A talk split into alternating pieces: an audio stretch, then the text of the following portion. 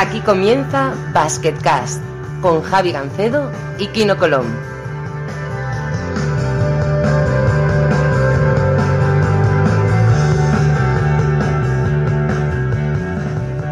Hola a todos y bienvenidos al segundo programa de Basketcast. Eh, como siempre, muchas gracias a todos por el seguimiento. Hemos tenido muy buenos números en nuestra primera en nuestro primer podcast y ya tenemos por encima de 700 followers en, en Twitter. Kino Colón, eh, buenos números, ¿no? Hemos sobrevivido, hemos sobrevivido. Me parece que, a la gente le ha gustado, mí me han, me han llegado muy buenas referencias. Así que habrá que seguir con más ilusión incluso. Sí, gracias a todos por las críticas, incluso las que sean malas, si, si, si son constructivas, pues ayudan, ¿no? Porque bueno, al final esto es nuevo para nosotros y queremos hacerlo lo mejor posible. Y bueno, yo acabo de llegar de, acabo de, llegar de Atenas y, y bueno... Ya ¿Qué tal? ¿Cómo te ha ido por ahí? ¿Has visto, sé que has visto algún crack porque he recibido algún mensaje de, de Lasme y de, y de Lanford, pero ¿qué tal? ¿Cómo ha ido? Sí, puse en Twitter ahí una, una foto con, con Lasme y con Lanford poniendo que era vuestro tu club de fans, ¿no? Porque en el fondo ellos son tu club de fans porque, porque coño, le habrá dado muchas asistencias en estos, en estos años. Muy bien, ha ido, ha ido espectacularmente bien, solamente han sido tres días allí en, grabando entrevistas con todo el mundo y, haciendo un montón de actividades y, y la verdad es que lo he pasado bien. Estaba con antibióticos toda la semana y no he podido no he podido nada más que trabajar y estar en el hotel, pero hay que decir que en el, en el hotel que estábamos había una vista del Partenón bastante curiosa. ¿eh? Así que... Una pena porque Atenas es una ciudad bastante, bastante chula. Estuve el año pasado con, con Lasme precisamente, que estuvimos ahí de pretemporada eh, y la verdad es que me llevó a cenar a dos o tres sitios bastante buenos. Y bueno, luego fuimos a visitar el Partenón y tal, y estuvo bastante, bastante divertido. Lo que te tengo que decir es que he aprovechado la coyuntura y he grabado preguntas eh, para el turno uh, de preguntas. Sí. No te las, querido, preguntas. No, no, te las he querido enseñar para que sea un poquito más espontáneo, pero, pero tengo algún crack que otro que. Hay algunas que te esperas, porque ya los hemos mencionado, pero hay uno que no te esperas y, y está bastante bien, ¿eh? Bueno, me, me, gustan tus sorpresitas, me gustan, siempre me han gustado, ya sabes. Bien, bueno, ¿qué tal por Turquía? Eh, vi que jugaste un par de veces con el Pau, ganasteis una, perdisteis otra, una vez jugaste muy bien, otra jugaste muy mal. Eh, bueno, supongo que. Eh, ¿Cuándo empieza la Liga Turca, por ejemplo? Empezamos de aquí dos semanas. Eh, esta semana tenemos el último partido amistoso y bueno, pues aquí jugamos dos veces seguidas contra el, contra el Pau. La primera les ganamos bastante bien, eh, íbamos ganando pues, prácticamente de 20 en el último cuarto. Y, y, bueno, y ese día sí que jugué muy bien, ya 24 puntos a la media parte y bueno, la segunda parte ya me reservaron un poco más. Y la segunda, pues la verdad es que ellos salieron más duros, el entrenador nuestro quiso, bueno, lo que nos dijo a nosotros que quería probar algunos eh, quintetos diferentes y tal, entonces jugamos más con los, con los turcos de aquí, un poco para probar a ver si, si estaban a nivel y ahí ya sufrimos un poquito más y bueno, tampoco tuve yo mi mejor día. Pero bueno, al final son cosas de, de pretemporada para ir preparándonos y yo creo que, que, llegamos preparados al inicio de liga, que tenemos un inicio bastante duro. ¿Con quién jugáis por He estado viendo, estado viendo bastante, porque además ha habido los torneos estos de Gloria Cup, Izmir Cup, un montón de torneos que ha habido en Turquía, los han dado por YouTube. Por ejemplo, hoy he visto al Darusha Faka perder con Avelino, lo cual me ha, bueno, me ha, me parecido una sorpresa bastante grande. He visto también que, por ejemplo, el Tofas está muy fuerte, he visto que el Tour Telecom manda así así, pero que hay prácticamente 10 equipos de élite en esta, en esta liga, va a ser un, un cañón, ¿no? Sí, hoy lo contábamos con, con, mi padre, me parece que hay 10 o 11 equipos que juegan competición europea y normalmente suelen pasar rondas. Eh, nosotros empezamos en campo de un recién ascendido, eh, precisamente el equipo que ganó las finales a BHSI del año pasado en, en, segunda división, pero luego ya tenemos tres equipos de Eurocup o de eh, Euroliga, jugamos en casa con Galatasaray, luego vamos a Drosafaka, que aunque sea el mismo campo, pero bueno, el público estará en contra, luego viene otra vez Bambit, entonces eh, pronto tenemos Fenerbahce también, entonces un inicio bastante duro, pero que si salimos eh, airosos de aquí yo creo que tendremos mucha, mucho ganar para la temporada. Eh, sí, bueno, veremos, son rivales directos. Eh, eh, de todas formas, eh, volviendo al Media Day, hay una cosa que se me ha olvidado, quería decirte lo que me han contado el mejor mote que he escuchado a un jugador en, en los últimos años, tío. Una cosa, a, George, a Georgios Bogris, a Bogriño, que ¿Sí? todo el mundo lo llama Bogriño, es un tío que ya sabes, está en Andorra, ha estado en Tenerife, también jugó en Bilbao y tal, y tiene muy buenos recuerdos de España y además es, es buen amigo. Eh, los del equipo, sobre todo, creo que ha sido cosas españoles, eh, le han puesto Sabogris. Por sabor, ¿Sabogris por qué? Por Sabonis. ¿Por Sabonis? Por de... ya le gustaría a él más parecerse, ¿no? Sí, bueno, él, él, pasa bien, pero bueno, de ahí a pasar como Sabonis no... Ah, eso, era, eso era otra cosa. Yo sé que ha jugado él con, con mi hermano y bueno, pues le dijo, el año que viene voy a, voy a ir a jugar con tu hermano. Y justamente voy a ir a jugar, quería jugar conmigo porque decía que todos los pibos que jugaban conmigo pues metían muchas canastas. Entonces al año siguiente fue a Bilbao, que era donde yo estaba, y yo me fui a Kazán. Y entonces dice, uh, este año se me ha escapado, pero el año que viene voy a Kazán. y finalmente fichó por Olympiacos. Y nada, cuando nos vimos, pues hicimos la coña esta de que el tío me intentaba perseguir. Y nada, me pareció muy buen, muy buen chico. Está claro. Bueno, eh, empiezan dos ligas y dos ligas que nos interesan, tanto la ACB como la, la Seven Days Eurocup. Eh, vamos a empezar hablando un poquito de la ACB. Entiendo eh, que siempre el favorito es el equipo que, bueno, hay que destronar al campeón, ¿no? Y el Real Madrid ha mantenido más o menos el bloque y en teoría parece el, mayor favorito, aunque luego, como siempre, la competición pone cada uno en su sitio, pero el Madrid parece un, bueno, un poquito por encima de los demás, ¿no? Sí, la verdad es que sí. Yo creo que la Supercopa muchas veces pues, pilla a los equipos en pretemporada, pero un poco ya han demostrado su potencial. Pues, eh, al final tienen como 15 jugadores de, primerísimo nivel. Cuando falla uno, pues está el otro atrás. Pues, entonces, al final es un equipo tan completo que, aunque se haya ido Luka Doncic, pues bueno, ahora tienen a Sergio Llull desde, desde el principio, uno de los mejores jugadores de, de Europa. Entonces, bueno, al final, muy buenos jugadores en todas posiciones. Y yo, bueno, yo creo que, que son favoritos. Luego también veo muy fuertes a, a Vitoria. Siempre mantienen el bloque del año pasado. Con Pedro Martínez yo creo que, mejoraron mucho el año pasado y este año serán duros de, de batir, mucho físico también. Luego Valencia los veo bastante, bastante duros. Veremos un poco cómo, cómo van haciendo. ¿Tú qué tal? ¿Cómo lo ves? A ver, yo creo que eh, hablando solamente del primeros dos meses de la competición, porque irse ya a quién va a ganarla o quién tal, mm, es difícil, pero yo creo que obviamente los equipos que menos han cambiado cosas son los que más ventaja tienen al principio. Esto pasa en todas las ligas. Y creo que Vasconia, que tiene el mismo juego interior exactamente que el año pasado y, los dos mismos bases. Eh, Valencia, que tiene prácticamente 10, 11 jugadores del año pasado. Y el Madrid, son los tres equipos que en principio deben brillar al principio de la temporada. Luego ya cada, cada equipo tiene sus lesiones y tiene sus ritmos y, y, al final siempre se trata de jugar el mejor baloncesto posible cuando, cuando se juega por los títulos, ¿no? Pero Veremos, veremos. ¿Hay algún fichaje en algún equipo ya un poquito eh, menos favorito que te haya impresionado, que te haya sorprendido? Bueno, yo sobre todo sigo mucho al, Andorra, eh, tengo muchas ganas de verlo. Han fichado a, Enis, que estaba el año pasado en, en Zaragoza, que promete pues, bastante espectáculo ahí, se está hablando mucho, hay mucha expectación por él, mantiene más o menos el, bloque del año pasado. Pero bueno, yo, otro de mis mejores amigos es eh, Javi Vega, yo creo que se han reforzado el Burgos pues, muy muy bien y será uno de los equipos pues aspirantes incluso a, a playoff. El primer año ya lo hicieron muy bien en ACB, les costó un poquito arrancar, pero luego acabaron bien. Y luego, bueno, pues también me, ha sorprendido mucho, la verdad, que Manresa, un equipo como Manresa, pues pudiera fichar a, a jugadores como Ryan Tulson, Justin Dolman, que hace, hace nada pues estaban jugando muy bien en competiciones bastante bastante fuertes. ¿A ti qué te, qué te parece? ¿Cuál te ha sorprendido más? No, lo de, lo de Manresa me ha sorprendido, pero también está por ahí Alex Renfro. O sea, son tres jugadores que son hace tres años eran jugadores catizados de mucho caché y que, que Manresa no se podía permitir, creo yo, vaya. Pero bueno, el, yo creo que el, fichaje que más me ha sorprendido, con diferencia, de decir, pero bueno, es lo de Lucas Nogueira. Esto no me lo esperaba en tu antiguo equipo, pues la verdad. Eh, bueno, eh, pensaba que, que esto no, no, no, Primero que no iba a volver de la NBA y segundo que de volver iría a un equipo, digamos, con, con la altura que tiene el chaval, pues, pues pues iría a otro equipo. De todas formas, todavía creo que no se ha inscrito, ¿no? O sea que eh, tenemos que ver qué pasa qué pasa con Nogueira, pero si al final se cristaliza el fichaje y juega, eh, pues, eh, pues veremos qué pasa. creo que puede que estar atentos a, todos estos. Lo hablaba con, con Álvaro Muñoz, otro de mis mejores amigos que están en Manresa, y él me ha dicho así textualmente que si Dolman está bien físicamente, si aguanta bien, que puede ser una otra vez una de las grandes estrellas de la, de la liga. Y es que no me extraña, es que jugadores con tantísima calidad vayan a este, bueno, a estos equipos que en teoría pues acaban de subir de, de la LEP y esto pues es sorprendente. Y Nogueira también me sorprende porque cuando yo jugué con él, iba mucho con él porque vivíamos cerca y él solo hablaba de NBA. Era como, yo nunca he visto a nadie tan enamorado de la NBA como, como él y por eso me sorprende que no se haya intentado quedar ahí en, pues, en la segunda liga o algo así. Veremos, hombre, yo voy a echar de menos a, los dos equipos que bajaron, pero eh, también bajaron por méritos propios, así que, en fin, ya veremos qué pasa. La LER también va a estar muy interesante, ya algún día le dedicaremos un poquito de, espacio. Lo que te decía, también empieza la Eurocup y creo que no ha habido ninguna previa Eurocup eh, medianamente seria en ningún podcast, así que podríamos aprovechar y, hablar un poquito de ello. ¿Qué te parece?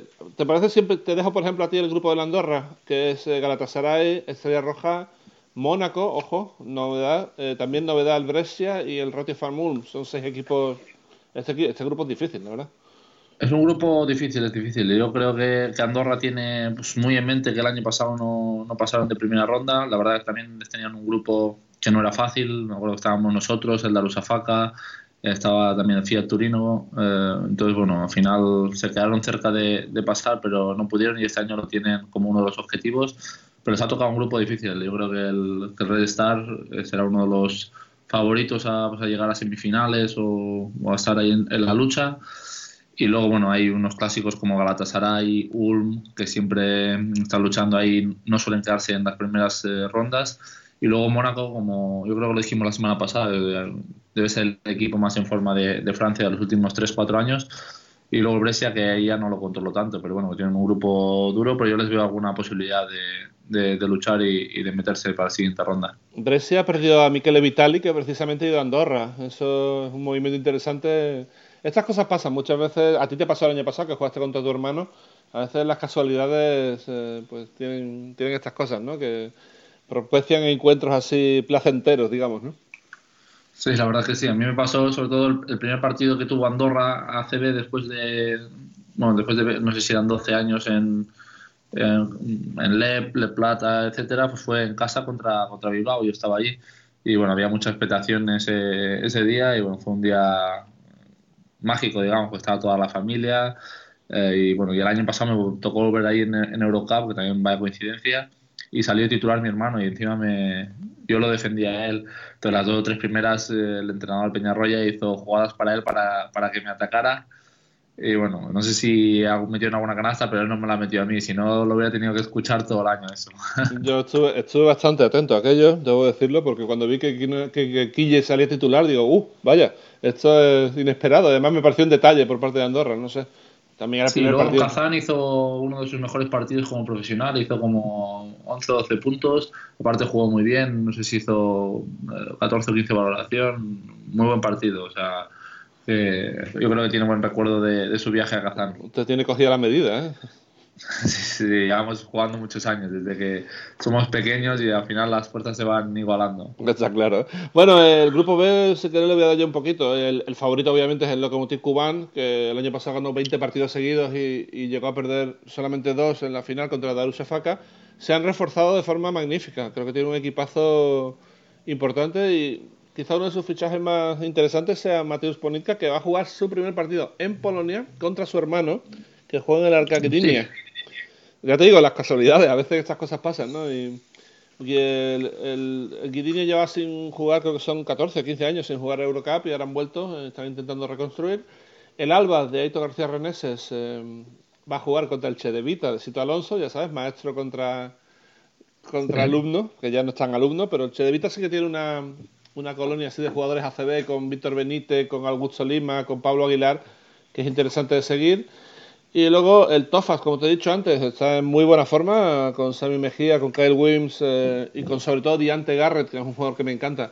Eh, creo que van a ser un, una de las sorpresas del año. Yo creo que son ser perfectamente segundos en este grupo y, e intentar luchar por llegar a los playoffs en, en Eurocup. Y luego está el Limoges, que mantiene un poquito el bloque del año pasado y, y creo que puede ser un, uno de los equipos a, a seguir, ¿no? Eh, ha conseguido quedarse con Jaité dentro, que es uno de los eh, interiores franceses potentes que hay, y ha hecho algún fichaje de interesante, como Dwight Hardy, que estuvo muy bien jugando en Turquía los últimos 2-3 años y ahora va a tener aquí un papel de absoluto líder de este equipo, ¿no? Así que...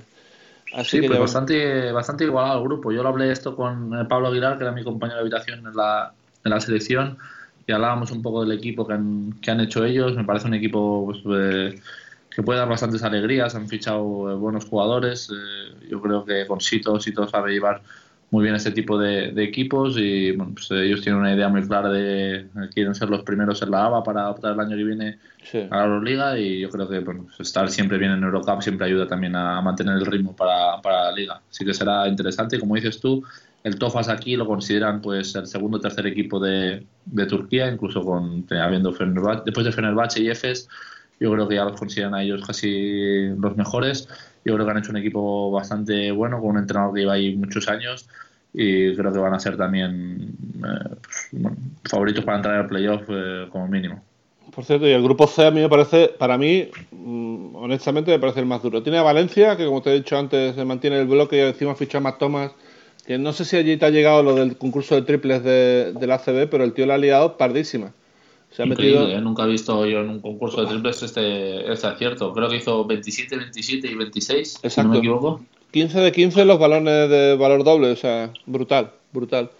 Y luego, eh, hablando de tiradores, también está Karasev en el Zenit, que obviamente ahora sin Kuric tendrá más, balones. Y, bueno, el grupo está bastante bien. Tiene Asbel, que ha fichado gente muy experta como, como Miro Vilan y como Mantas Kalnietis, que son dos buenos jugadores.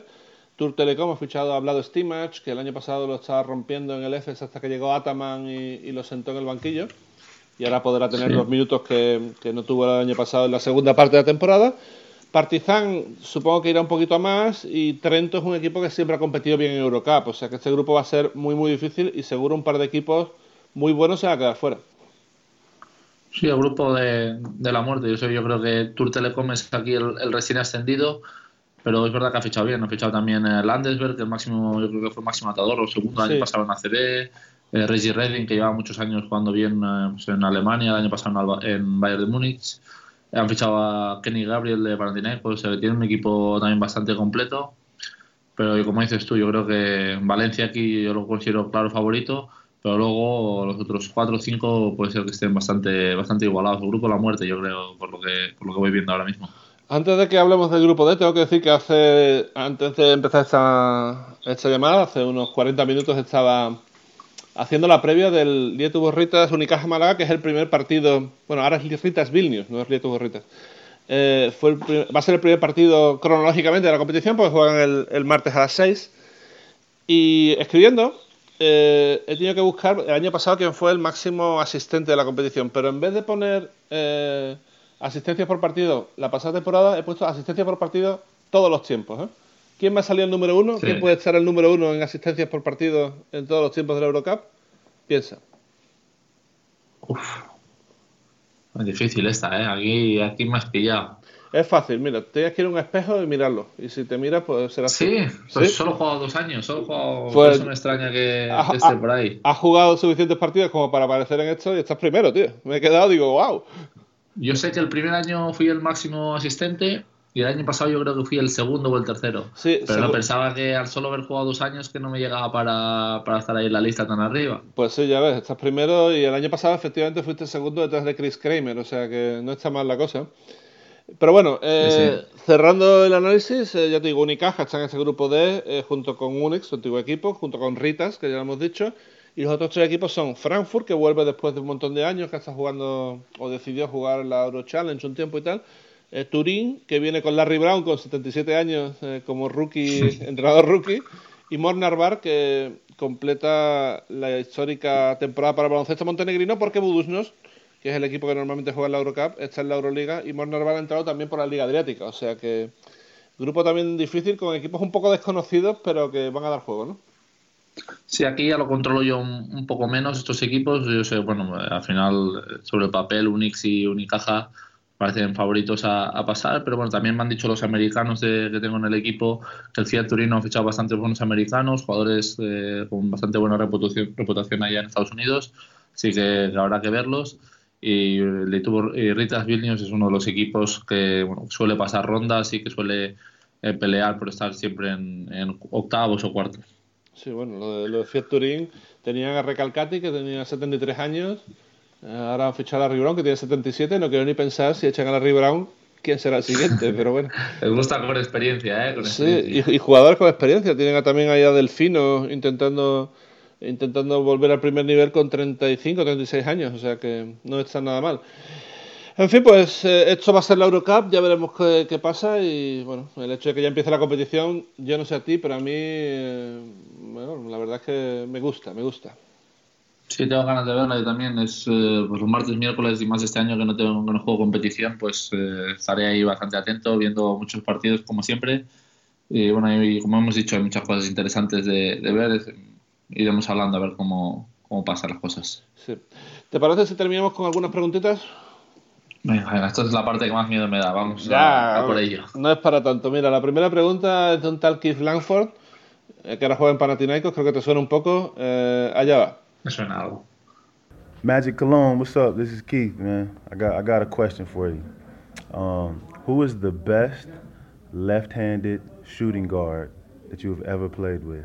Traduzco para los que no hablen inglés. eh, Langford le pregunta a Kino que quién es el mejor escolta zurdo con el que ha jugado en su carrera. Este es, es un fenómeno, el tío. Sabía que no me podía hacer una pregunta normal este. Eh, bueno, yo diría que zurdo y sin ser zurdo no creo que haya jugado nunca con una escolta con tantísima calidad como Keith Lanford, ya lo dijimos yo creo la semana pasada. Eh, el mejor uno contra uno para mí de, de Europa. Jugué con él pues conseguimos llegar a la final de, de la BTB, hicimos muy, muy buenas cosas juntos. Eh, así que sin duda Keith Lanford el mejor escolta con el, con el que jugado. Eh, en Twitter, Ernesto nos pregunta eh, que dice, dice, no es lo mismo ver a un jugador por la televisión que verlo en el pabellón en directo. eh, y pregunta cuál es el jugador que más nos ha impresionado. No tiene que ser un superclase, o sí, pero alguien que haya dejado que bien lee las situaciones o que bien hace esto. eh, no tiene por qué ser un superjugador, sino alguien que te haya impresionado por, por lo correcto que, que hace las cosas. Es Pregunta difícil. también, sí. Sí, jodida. Ahora, cuando me ha hecho esa pregunta, me acuerdo cuando, cuando jugué contra Ginobili, claro, todos sabemos que es un superjugador, pero es que era como jugar la PlayStation. Todas las jugadas, cuando había un pequeño hueco, él se metía por ahí. Cuando había un pase, él hacía el pase perfecto. O sea, hizo, yo creo que todas las decisiones correctas en, en el mismo partido y parecía que hacerlo sin, sin esfuerzo. Ahora me ha venido a la mente este, sé que es un super crack y que quizá no acabo de contestar del todo la pregunta, pero, pero es este, no sé. Yo voy a Tú poner que has visto mucho básquet, ¿quién dirías? Yo voy a intentar tirar por Sevilla, eh, por el difunto Caja San Fernando. eh, y había un jugador que a mí me gustaba porque tomaba muy buenas decisiones, aunque tampoco era uno de los líderes del equipo, pero tampoco tampoco se llevaba todo el bueno toda la fama, ¿no? Que era más Santangelo. Santangelo era un- base que el tío tenía más asistencias que Stockton en la misma universidad. O sea, le- el, el récord de asistencia de la universidad lo tiene Santangelo y no John Stockton, lo cual tiene pues tiene narices. Pero Santangelo es un jugador muy. Se retiró muy pronto, eh, no tuvo una carrera muy buena, pero en Sevilla jugó muy bien y el tío toma muy buenas decisiones. Y, y ojalá hubiera seguido muchos años, ¿no? Porque creo que ha sido el mejor base probablemente que ha habido allí, eh, quitando a Turner y quitando a Anderson y quitando a Satoransky. En estos 10-12 años que hubo en medio entre Satoransky y Turner, probablemente Santangelo ha sido el mejor con diferencia. Pero bueno. Eh, más preguntas de celebrities. Eh, esta vez es de Stefan Lasme, que sabes que también te iba a preguntar. Así que allá va. Hi, Kino. This is Steph. I just wanted to ask you, who's better looking, me or you? Bueno, lo que pregunta Steph es eh, quién es más guapo, si tú o él. Bueno, yo creo que eso habría que hacer quizá una encuesta en, en Twitter o en Instagram y, y que la gente decida. No está, está feo decirlo uno mismo, aunque yo creo que aquí está bastante claro. Pero el año pasado teníamos mucha coña con esto porque, bueno, ya sabes que eh, hay mucho cachondeo con el tema del pelo y él también tenía algún que otro problemilla. Entonces, bueno, pues, eh, en el equipo pues había cachondeito con este, con eh, Ponklashov, con Jamar Smith. Y bueno, pues al final eh, sabía que la pregunta podía ir por ahí.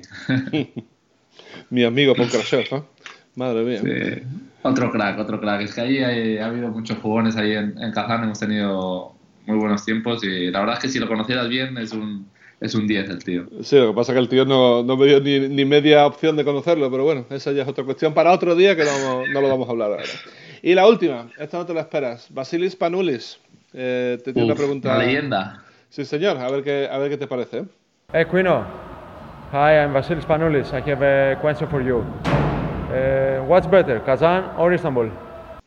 Bueno, te ha llamado Quino, pero bueno, lo perdonamos porque es Spanulis, ¿no? Eh, te pregunta eh, que, que dónde se vive mejor, si en Kazán o en Estambul. Primero de todo, me pasa bastante esto de, de Quino, sobre todo desde que he salido de, de España. Bueno, prácticamente casi todo el mundo me llama Quino porque al leerlo, pues eh, la U esta no entiende que no, que no se pronuncia, así que bueno, siendo él se lo, se lo perdonamos seguro.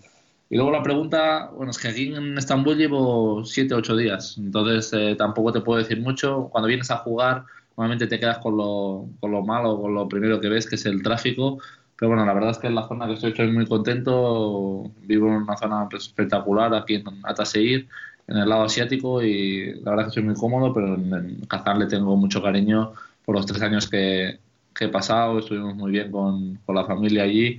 Así que de momento no, no puedo decir nada, pero ahora mismo diría Kazán, aunque sé que Estambul es una ciudad impresionante, pero a Kazán le tengo muchísimo cariño. Hay que decir que Kazán yo he estado tres veces, o dos veces, no sé si son dos o tres veces, y, a mí me parece que está muy infravalorada. La gente solo se queda con el tema este de que está lejos, de que hace mucho frío, pero yo las veces que he ido, eh, bueno, tiene un, un Kremlin y una, una, parte monumental muy, muy bonita, la ciudad está muy limpia, hay muchos restaurantes y se está modernizando a pasos agigantados. Yo creo que sí que puedo decir, para mí, y el otro día se lo decía a Keith Lanford, que entre Kazán y Moscú yo me quedo con Kazán, ¿no?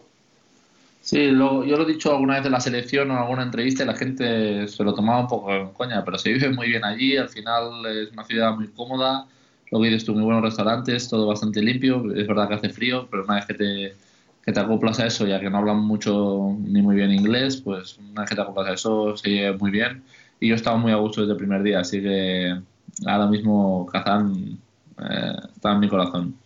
Está claro. Bueno, la verdad es que aunque aquí en Estambul hay que decir que tienes vecinos celebrities, ¿no? Porque anda, creo que andas por ahí con la gente de Fenerbahce, ¿no? Sí, bueno, al final vivo a un minuto del, del pabellón de, de, Fenerbahce porque entrenamos por, por, aquí, por la zona, y sé que, bueno, que, que varios jugadores de, del Fenerbahce viven en mi mismo, en mi mismo edificio, en un edificio de, no sé, debe tener como 30 plantas, y pues sé que por aquí está Slujas, eh, creo que también está Meli, Así que bueno, creo que si están estos aquí, quiere decir que, es buena zona seguro. Ya te digo. ¿eh?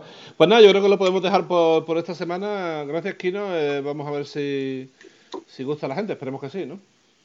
A ver, esperemos que sí. Esperemos que haya un tercero. Vale, y ya la semana que viene, como será la previa a la Euroliga, intentaremos hablar un poquito de Euroliga y también hablaremos un poquito qué ha pasado tanto en la Eurocup como, como en la CB. Gracias a todos por estar ahí y nos vemos la semana que viene.